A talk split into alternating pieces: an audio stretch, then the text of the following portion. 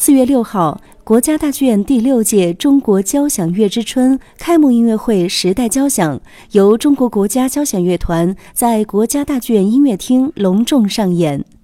今天的节目中，就让我们一同来聆听音乐家们用世界语言讲述的中国故事，用美妙的音符谱写的春之乐章。